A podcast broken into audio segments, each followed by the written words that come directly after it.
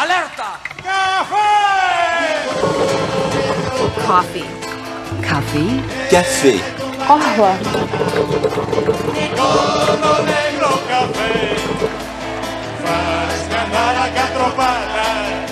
Das Kaffee Alerta wartet heute erneut mit einer Doppelfolge auf. Wie im letzten Monat schon bekommt ihr um 19 Uhr wie gehabt einen Mix aus aktuellen Nachrichten, Musik und Hintergrundinformationen. Vorher jetzt die Sonderfolge zu einem geschichtlichen Thema, nämlich die Fortsetzung zu Partisanen, Partisaninnen im Widerstand gegen den Faschismus. Wir sind nicht hoffnungslose Idioten der Geschichte, die unfähig sind, ihr eigenes Schicksal in die Hand zu nehmen.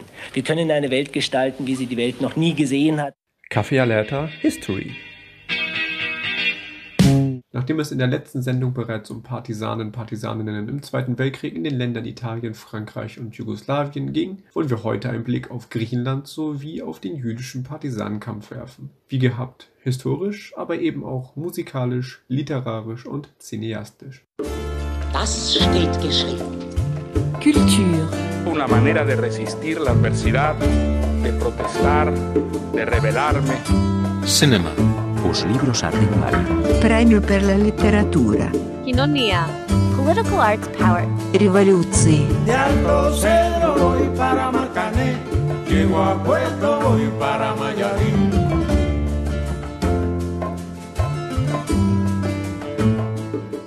Starten wir mit Griechenland.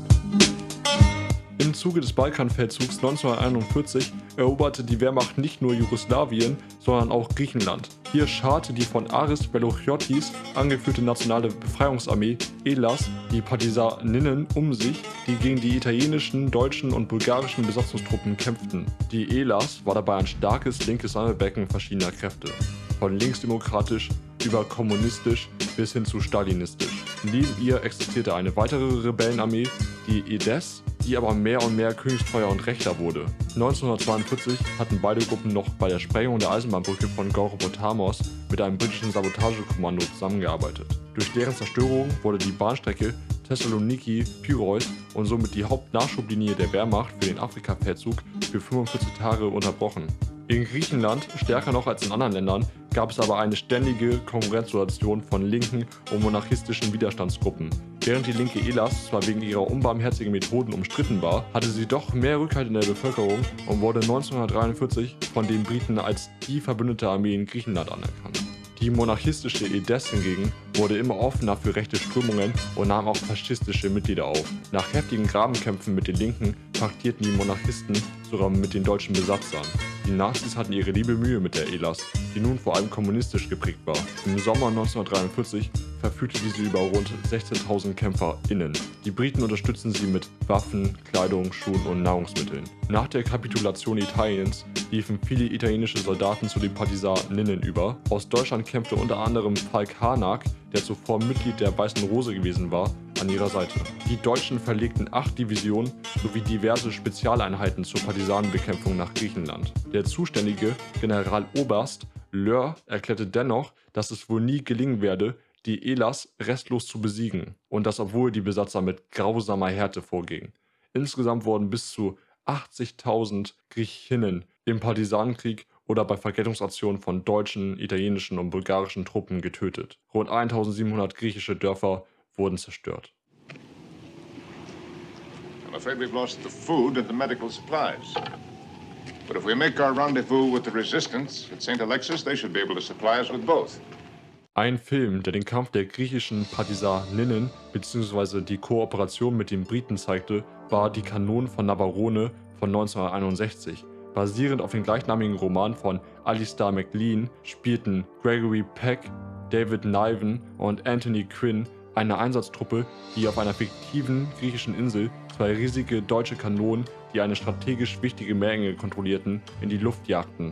Ein Reggae-Track der Specials trägt den gleichen Titel, nämlich The Guns of Navarone. Am Ende des Krieges wehrten sich die WiderstandskämpferInnen auch gegen den Versuch der Briten, in ihrer Schutzzone, also Griechenland, den alten, exilierten König wieder auf den Thron zu setzen. Mit Blick auf die politische Entwicklung in Europa fürchteten sich die Briten vor nichts mehr als einem weiteren kommunistischen Land, weshalb sie ihre einstigen Verbündeten verrieten. Griechenland wurde dann auch nicht kommunistisch, sondern mit Unterstützung der Alliierten etablierte sich eine rechte Regierung, schließlich sogar eine faschistische Militärjunta. Viele Linke verließen das Land, unter anderem wurden mehr als 1100 griechische Kinder in die DDR evakuiert. Viele im Land verbliebene WiderstandskämpferInnen wurden in Konzentrationslagern interniert. So auch der Komponist Mikes Theodorakis, der als anarchistischer Partisan mit 17 Jahren in der Schlacht um Athen die Nazis bekämpft und besiegt hatte, nun aber im Bürgerkrieg erneut verfolgt und interniert wurde. Im KZ auf der Insel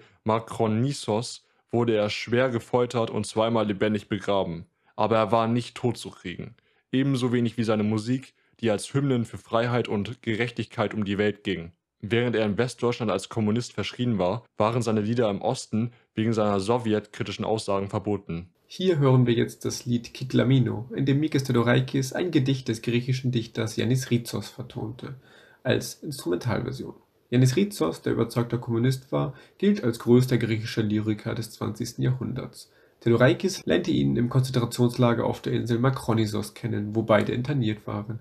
Rizos lebte davor und danach in verschiedenen sogenannten Umerziehungslagern, in der Verbannung oder unter Hausarrest und kam erst nach Ende der Diktatur 1974 endgültig frei bevor er 1990 in Athen starb. Für den Film Z von Costa Gavras, der den Mord am linken Oppositionspolitiker Yorgos Lambreiskis während der griechischen Militärjunta beschreibt, steuert Mikes Theodorakis den Soundtrack bei, der unter anderem das Lied Café Rock enthielt, der den Einzug progressiver Musik in Griechenland abbildet, gleichzeitig aber die Vielfalt der Werke von Theodorakis unter Beweis stellt, der neben Gedichtsvertonungen und klassischer Musik auch Filmmusik und Protesthymnen verfasste und vertonte. Einen sehr kritischen Blick auf das Wirken der Kommunistinnen in Griechenland wirft der amerikanisch-griechische Autor Nicolas Gage, der in seinem autobiografischen Buch Eleni unter anderem das Schicksal seiner Mutter verarbeitete und beschrieb, dass die Evakuierung griechischer Kinder ins Ausland keineswegs immer so freiwillig und heroisch ablief. They took my home.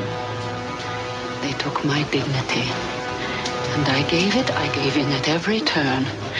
But I will not give them my children.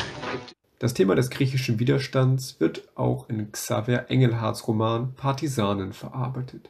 Im Untertitel heißt das Buch Eine Heldensage aus dem modernen Griechenland. Der Begriff Heldensage, den der Autor, der zuvor unter anderem als Übersetzer gearbeitet hat, gewählt hat, erinnert an Homers Odyssee. Das Werk, das als erster Abenteuerroman der Weltliteratur gilt, diskutiert unter anderem Fragen der Moral. Auch Gerald Fenton Macaulay, ein britischer SOE-Agent auf Kreta und als solcher einer der Protagonisten des Romans, ist auf der Suche nach einem Weg, die Nazis zu besiegen, vor allem aber auch auf der Suche nach sich selbst. Er wanderte in einer Zeit des Nationalismus quer über sämtliche Landesgrenzen durch Europa, philosophierte in Dialogen mit Shorty über den Unsinn und Sinn des Krieges oder über das Streben nach Glück der historisch informierte Leser oder die historisch informierte Leserin mag, wenn von einem Anschlag auf den Oberkommandanten des deutschen Besatzungssoldaten auf der griechischen Insel die Rede ist, sofort an die spektakuläre Entführung des Wehrmachtsgenerals Kreipe durch Patrick Leigh Fermor denken, der nicht nur durch seinen Doppelnamen Parallelen zur Figur Finton Macaulays aus dem Roman aufweist, sondern auch durch seine literarische Betätigung der Roman bewegt sich nach dieser Andeutung, die die Erinnerung an viele historische Ereignisse wachruft, jedoch in eine ganz andere Richtung und kulminiert nach einer sehr langsamen Hinleitung in einem hochspannenden, aber offenen Ende Dabei hält der Autor Xaver Engelhardt eine differenzierte Perspektive auf die kretischen Partisaninnen und Partisanen bereit, deren Umgang mit Gefangenen zum Beispiel durchaus kritisch skizziert wird, und führt die Verwunderung der Deutschen vor Augen, die in ihrem Hellenismus die Griechen als arisches Brudervolk ansahen und ihren Widerstand partout nicht verstehen konnten. In den deutschen Medien tauchte das Thema vor allem dann wieder auf, wenn über Reparationsforderungen diskutiert wurde, oft verknüpft mit dem Namen des bekanntesten Massakers, das SS-Truppen in Distomo verübt hatten. Walter Heindl vom Radio Lora aus München hat 2017 mit dem linken Politiker Andrei Hunko darüber gesprochen, der in Athen an einer Pressekonferenz zur Entschädigung der Überlebenden teilgenommen hat. Ich war anlässlich eines Eklats beim Jahrestag am 10. Juni, der eine Woche zuvor stattgefunden hat, äh, jetzt in Athen gewesen. Distomo ist ja der Ort, in der die Wehrmacht damals äh, schwerste Kriegsverbrechen begangen hat an der Zivilbevölkerung. Über 200 Frauen und Kinder, Zivilisten sind in einer Vergeltungsaktion in dem kleinen Dorf abgeschlachtet worden. Bis heute weigert sich die Bundesregierung, Entschädigungen zu zahlen an die Opfer. Da gibt es seit vielen, vielen Jahren eine Auseinandersetzung drum. Es gab diverse auch äh, Gerichtsprozesse, auch vor griechischen Gerichten, auch vor italienischen Gerichten, wo auch dann sozusagen die Bundesregierung äh, verurteilt worden ist als Rechtsnachfolger äh, des Dritten Reiches. Und die deutsche Bundesregierung ist schließlich bis zum Internationalen Gerichtshof gegangen, um zu verhindern, dass es überhaupt irgendeine Entschädigung äh, für die Opfer gibt. Äh, lange Zeit wurde gesagt, das war normale Kriegshandlung. Ich finde das einfach völlig unerträglich, wenn man bedenkt, dass äh, gleichzeitig bis zum heutigen Tage etwa Renten gezahlt werden an die blaue Division, die Division Azul in Spanien, äh, auch eine faschistische äh, Division, die mit der Wehrmacht zusammen an der Ostfront gekämpft hat. Und deren Angehörige kriegen bis heute deutsche Rentenzahlungen, während wirklich ganz klare Opfer von Massakern im Zweiten Weltkrieg keinerlei Entschädigung gekriegt haben. Griechenland zum Beispiel in Distomo. So, das ist eine lange Auseinandersetzung. Das ist auch mal in Deutschland vor zwei Jahren doch auch einer breiten Öffentlichkeit bekannt geworden durch eine wunderbare Aufarbeitung des Themas in der Anstalt, also dieser Kabarett-Sendung. Und bis zum heutigen Tage hat sich da nichts geändert. Jetzt hatte der deutsche Botschafter dieses Jahr am 10. Juni war in Distomo und hat dort einen Kranz niedergelegt und sozusagen die Anteilnahme zum Ausdruck gebracht, aber eben nach wie vor äh, gibt es keinen Cent an die Angehörigen, an die Überlebenden des Massakers. Es gibt immer noch auch Überlebende. Und äh, anlässlich dieser Situation hat die ehemalige griechische Parlamentspräsidentin Zoe Konstantopoulou sich dem Botschafter in den Weg gestellt und gesagt, sie haben kein Recht, hier einen Kranz niederzulegen, zahlen sie endlich die Entschädigungen. Und das war sozusagen ein Eklat. Der deutsche Botschafter hatte zunächst Abstand davon genommen, dann den Kranz niederzulegen. Und schließlich hat ein sehr populärer griechischer Widerstandskämpfer, Manolis Glessos, ihn an der Hand genommen und dann mit ihm zusammen den Kranz niedergelegt.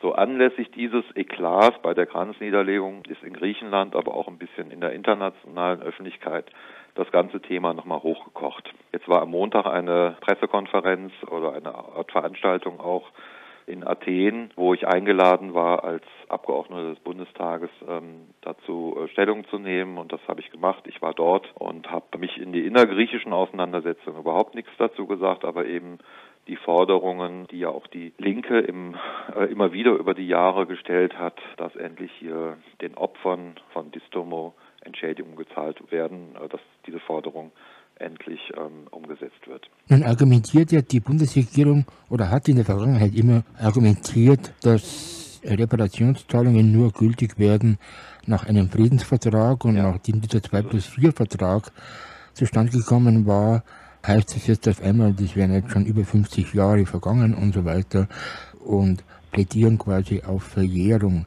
Je tiefer man sich in dieses Thema hineinarbeitet, desto mehr finde ich eigentlich das ganze Verhalten der deutschen Regierung über die Jahrzehnte immer skandalöser. Also es ist eine spezielle Behandlung sozusagen der äh, Opfer in Griechenland. Das muss man wirklich so sagen. Es gab 1953 eine Schuldenkonferenz in London, wo die deutschen Schulden stark erlassen wurden, auch mit Zustimmung der griechischen Seite. Und dieser Schuldenschnitt sozusagen war auch eine der Bedingungen für das spätere Wirtschaftswunder, ein sogenannte Wirtschaftswunder in, in äh, Westdeutschland äh, in den 50er und frühen 60er Jahren. So, dann gab es eine Entschädigungszahlung von deutscher Seite an die damalige griechische Regierung 1961, die aber nur bestimmte sehr stark eingeschränkte Gruppen betrafen, aber eben nicht jetzt gerade die zum Beispiel die Opfer in Distomo, die denen vorgeworfen wurden, Partisanenkämpfer unterstützt zu haben. Und ansonsten wurde immer gesagt, ja, wir klären die Frage der Reparationen. Und hier geht es im Kern um zwei, also es geht um mehrere Ebenen, aber ich sag mal zwei, die zwei wichtigsten Ebenen sind einmal die konkreten Opfer von solchen Kriegsverbrechen, die Entschädigung. Und es geht um eine Zwangsanleihe, die die Nazis selbst aufgesetzt haben in Griechenland. Und die Nazis schon begonnen haben zurückzuzahlen und die dann nie zurückgezahlt wurde ähm, von den Rechtsnachfolgern des Dritten Reiches. Und um die zwei Sachen geht es im Wesentlichen. Es gibt auch noch ein bisschen Kunstschätze, die auch geraubt wurden. Dann wurde immer gesagt, ja, wenn ein Friedensvertrag da ist, ja, das war ja Kalter Krieg, Deutschland war geteilt, es gab noch keinen äh, Friedensvertrag. Wenn ein Friedensvertrag da ist, dann wird das geregelt. Und so wurde das über die Jahre und Jahrzehnte immer wieder aufgeschoben. Und 1990 hat man dann keinen äh, Friedensvertrag gemacht, sondern eben diesen 2 plus 4 Vertrag und den, an dem die griechische Seite ja gar nicht beteiligt war und argumentiert jetzt im Nachhinein, ja, die griechische Seite hat äh, den 2 plus 4 Vertrag zur Kenntnis genommen und der 2 plus 4 Vertrag ist ein Friedensvertrag. Und damit sind alle Ansprüche hinfällig. Ich finde das einen unglaublichen, eine unglaubliche Trickserei, die da an den Tag gelegt wird, um, um eben diese, ja, diese Entschädigungen halt nicht zu zahlen. Und das gärt seit eigentlich auch schon den 90er Jahren. Ich habe oft auch immer mit griechischen Abgeordneten gesprochen, die unglaublich verbittert und empört sind darüber. Aber die griechischen Regierungen offenbar so unter Druck gesetzt wurden, dass sie formal keine Ansprüche geltend gemacht haben zwar auch jetzt nicht gesagt haben, das ist erledigt, aber sie haben eben keine Ansprüche geltend gemacht.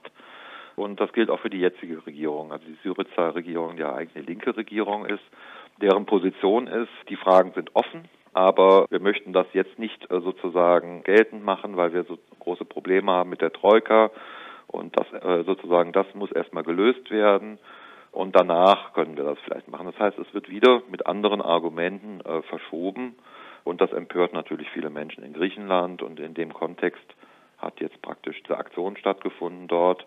Und in dem Kontext war ich jetzt in Athen. Die Zoe Konstantinopoulos hatte auch die sogenannten Zwangsvollstreckungen wieder ins Gespräch gebracht. Ja, das ist das Urteil, das ein griechisches Gericht seinerzeit gefällt hatte, das gesagt hat, wenn Deutschland nicht bereit ist, diese Entschädigungen für die Opfer von Distomo zu zahlen, dann können auch deutsche Liegenschaften in Griechenland, etwa Goethe-Institut und so weiter, auch beschlagnahmt werden. Das braucht aber die Zustimmung des Justizministers.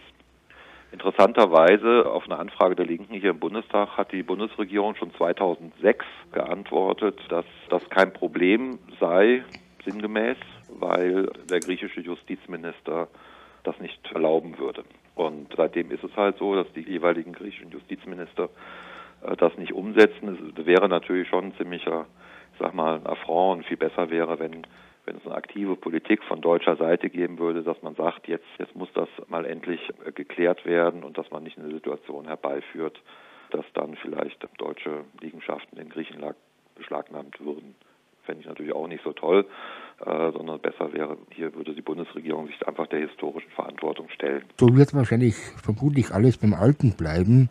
Der Botschafter wird jeweils zum Jahrestag seinen Kranz niederlegen. Manche Leute werden dagegen protestieren und ändern tut sich wahrscheinlich nichts. Naja, das ist immer eine Frage, wie viel Druck da aufgebaut wird. Ich kann jetzt auch die griechische Diskussion nicht vollständig einschätzen, aber es war schon auch jetzt eine ziemlich gut besuchte Veranstaltung, wo ich war. Es ist durchaus ein Thema jetzt wieder. Und ich weiß auch nicht, also es kann natürlich sein, aber wir müssen das trotzdem meines Erachtens immer wieder thematisieren, immer wieder der Bundesregierung hier vorhalten. Ich hoffe, dass wir uns am Ende durchsetzen werden. Vielen Dank nochmal an das Freie Radio Lora aus München. Die Zahl der jüdischen Partisaninnen und Partisanen wird insgesamt auf etwa 20.000 oder 30.000 geschätzt. There were 20 to 30,000 Jews who formed organized armed resistance groups all throughout Europe. These little known freedom fighters conducted thousands of acts of sabotage against their Nazi oppressors. They were known as Jewish partisans. Sie rekrutieren sich aus untergetauchten oder aus den jüdischen Ghettos und KZs geflohenen jüdischen Kämpferinnen und Kämpfern.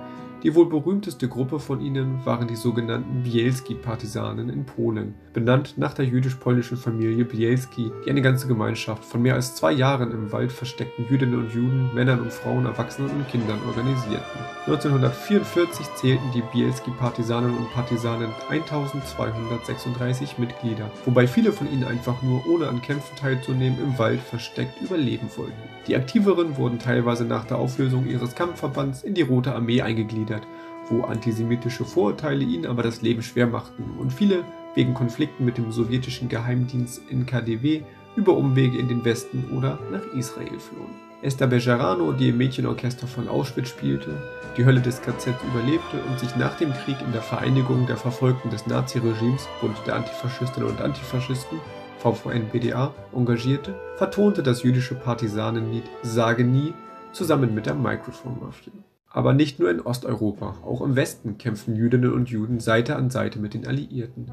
Da Palästina, also große Teile des heutigen jüdischen Staatsgebietes, damals britisches Protektorat waren, gab es zum Beispiel in der britischen Armee eine eigene jüdische Einheit, die Jewish Brigade. Der damalige britische Premierminister Winston Churchill hatte mit dem US-Präsidenten Roosevelt kommuniziert, dass die Juden aller Völker das Recht hätten, die Deutschen zu bekämpfen. Daher wurde im Juni 1944 die Bildung der jüdischen Brigade beschlossen, die dann 5000 jüdische Freiwillige aus Palästina rekrutierte, die aufgeteilt wurden in verschiedene Einheiten, vor allem für die Infanterie. Als Brigadeabzeichen trugen sie einen Davidstern.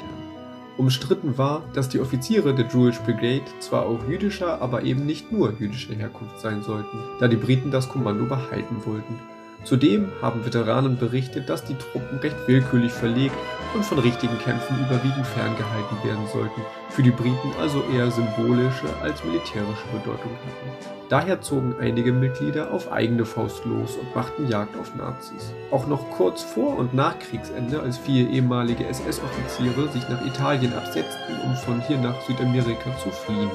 Bei ihrer Nazi-Jagd erhielten sie allerdings logistische Unterstützung und Informationen von nicht-jüdischen britischen Soldaten, so dass zum Beispiel der ehemalige Polizeidirektor aus Kielce, Hans Geier, der unter falschem Namen in Graz lebte, im Sommer 1945 von Janusz Pelz, einem Soldaten der jüdischen Brigade, aufgespürt und erschossen wurde. Geier war in seiner Funktion als Polizeidirektor zuvor für die Ermordung unter anderem von Janusz Pelz Familie verantwortlich gewesen. Die Arbeit der jüdischen Partisaninnen und Partisanen zielte damit vor allem auf Rache.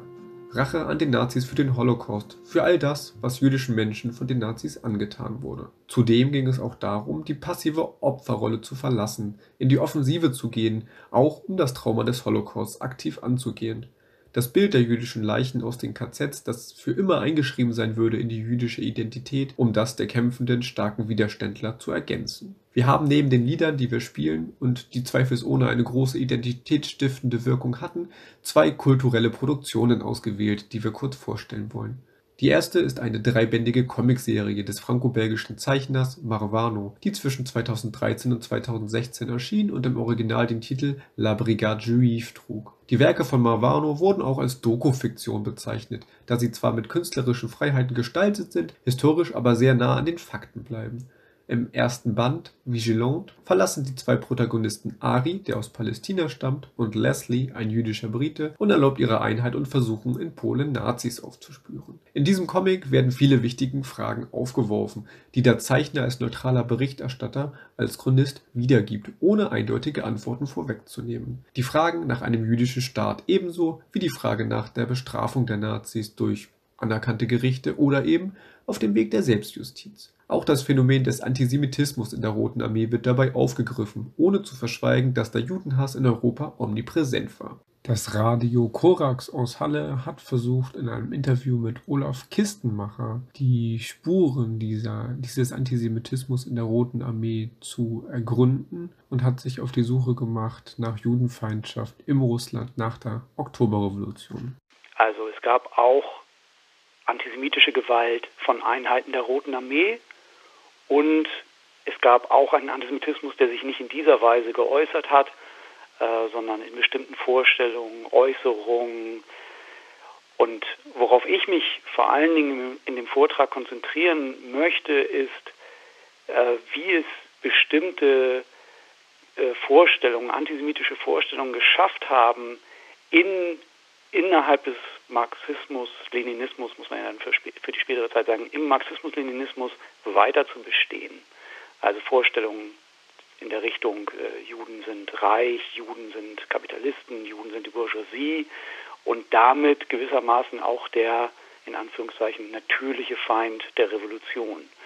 Und die, also diese Gemengelage, die versuche ich mit Quellen, die relativ nah dran sind an dem Jahr 1917, genauer in den in den Blick zu nehmen.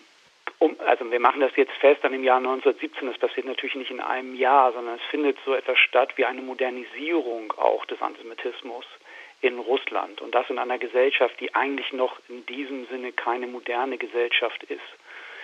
Ähm, nichtsdestotrotz, also unabhängig jetzt davon, ob es schon eine ausgeprägte kapitalistische Gesellschaft gibt oder eher eine rückständige Gesellschaft, können sich trotzdem so Vorstellungen festsetzen, es gibt auf der einen Seite die Menschen, die äh, wenig Besitz haben, bis gar keinen Besitz haben, äh, Leibeigen sind, die arbeiten müssen, die unterdrückt werden, die ausgebeutet werden. Und es gibt auf der anderen Seite die, die wie auch immer davon profitieren.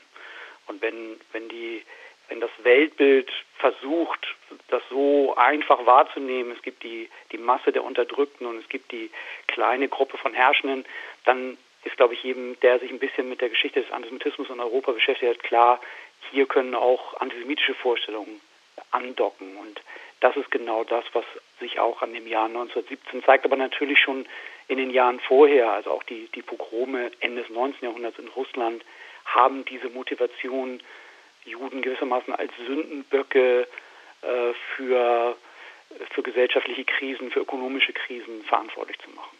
Äh, wenn es eine gesellschaftliche Kraft in Russland gegeben hat, die ganz entschieden den Antisemitismus bekämpft hat und sich dafür auch Schritte überlegt hat, um den Antisemitismus zu bekämpfen, dann waren es die Bolschewiki.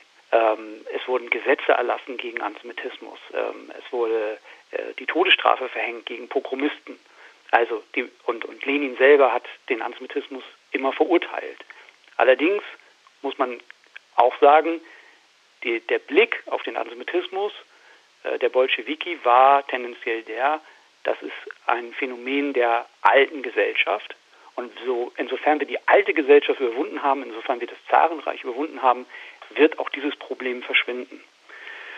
Und ähm, ich habe ja kürzlich mit Brandon McGeever, einem schottischen Soziologen, ein Interview für die Jungle World geführt, wo er, der, er kennt sich sehr viel besser mit der Geschichte aus als ich, äh, wo er darauf hinweist, dass diese Rede möglicherweise auch eine Reaktion ist auf andere Linke, äh, die mit den Bolschewiki zusammengearbeitet haben, die eher linke Sozialrevolutionäre oder Proalizion-Mitglieder gewesen sind, die von Anfang an gesagt haben, hier hier ist ein großes Problem, äh, eine, eine Gesellschaft im Umbruch, eine, eine gesellschaftliche Krise. Ähm, die Revolution wird auch vieles Negative äh, hervorbringen und die sehr, sehr wachsam waren für eine antisemitische Stimmung, äh, die man auch bei, in dem berühmten Buch von John Reed, Zehn Tage, die die Welt erschütterten, finden kann. Auch da wird eine bestimmte antisemitische Stimmung auf der Straße nachgezeichnet. Und die, die geht immer wieder in diese Richtung, äh, Juden sind Profiteure des Elends anderer Menschen.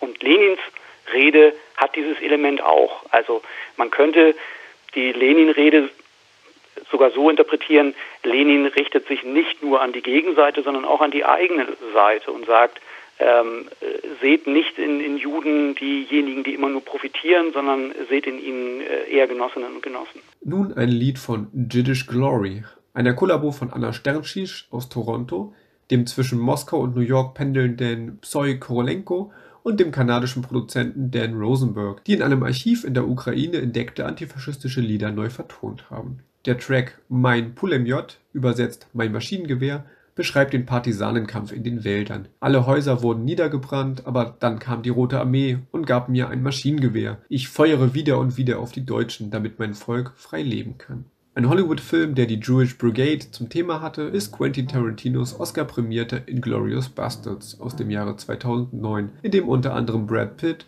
Christoph Waltz und Daniel Brühl mitwirkten.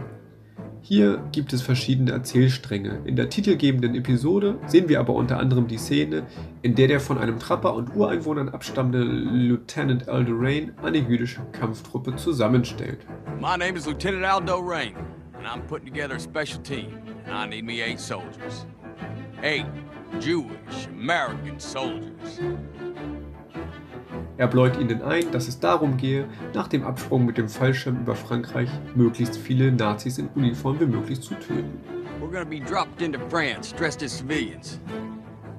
Once we're in enemy territory, as a bushwhacking guerrilla army, we're gonna be doing one thing and one thing only. Killing Nazis. They're the foot soldiers of a Jew-hating, mass-murdering maniac, and they need to be destroyed. Lieutenant Rain knüpft zudem an seine indianischen Vorfahren an und fordert seine Männer dazu auf, die Nazis zu skalpieren. And the German will be sickened by us. And the German will talk about us. And the German will fear us. When the German closes their eyes at night and they're tortured by their subconscious for the evil they have done, will be with thoughts of us they are tortured with. Durch ihre skrupellosen Methoden erhalten sie von den Nazis den Namen Bastards, wobei sie auch darauf bedacht sind, diesen Ruf zu befeuern, indem sie zum Beispiel bei Angriffen absichtlich einige Nazis davonkommen lassen, damit diese als Augenzeugen von den ungeheuerlichen Vorgängen berichten können. Um sie allerdings ihr Leben lang als Nazis zu brandmarken, ritzte er ihnen ein Hakenkreuz in die Stirn. You take off that uniform, ain't nobody gonna know you's a Nazi. And that don't sit well with us. Aber wenn du die Uniform ablegst, weiß niemand mehr, dass du Nazi warst und haben wir nicht so gern. So I'm gonna give you a little something you can't take off. Damit endet unsere erste Miniserie Kaffee Alerta History zum Partisanenkrieg. Kaffee Alerta History. Schreibt uns gerne konstruktive Kritik oder meldet euch mit Themenwünschen, wenn es Kapitel der Weltgeschichte gibt, die wir beleuchten sollen. Um 19 Uhr folgt dann gleich das reguläre Kaffee Alerta, das Antifa-Radio des Freien Radio Neumünsters mit aktuellen News. This is the end, my only friend, the end.